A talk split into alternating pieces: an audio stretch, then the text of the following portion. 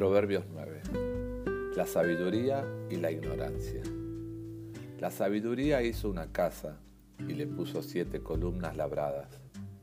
Hizo además una fiesta en la que ofreció el mejor vino.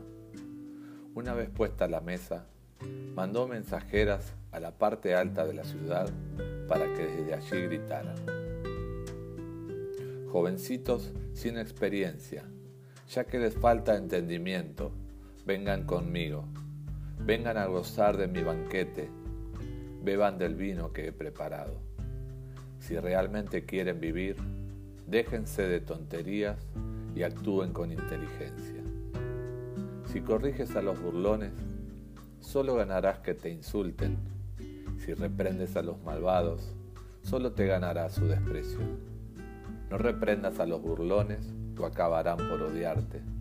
Mejor reprende a los sabios y acabarán por amarte.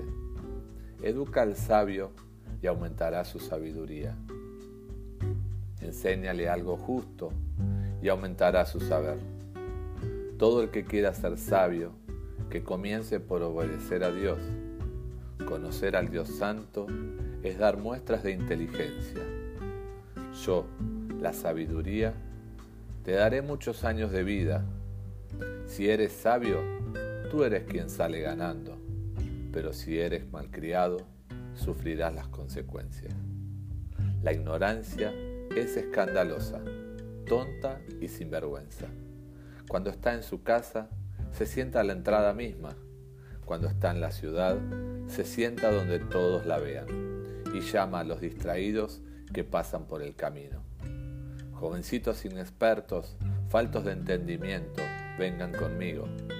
No hay nada más sabroso que beber agua robada. No hay pan que sepa tan dulce como el que se come a escondidas. Pero estos tontos no saben que esa casa es un cementerio. No saben que sus invitados ahora están en el fondo de la tumba.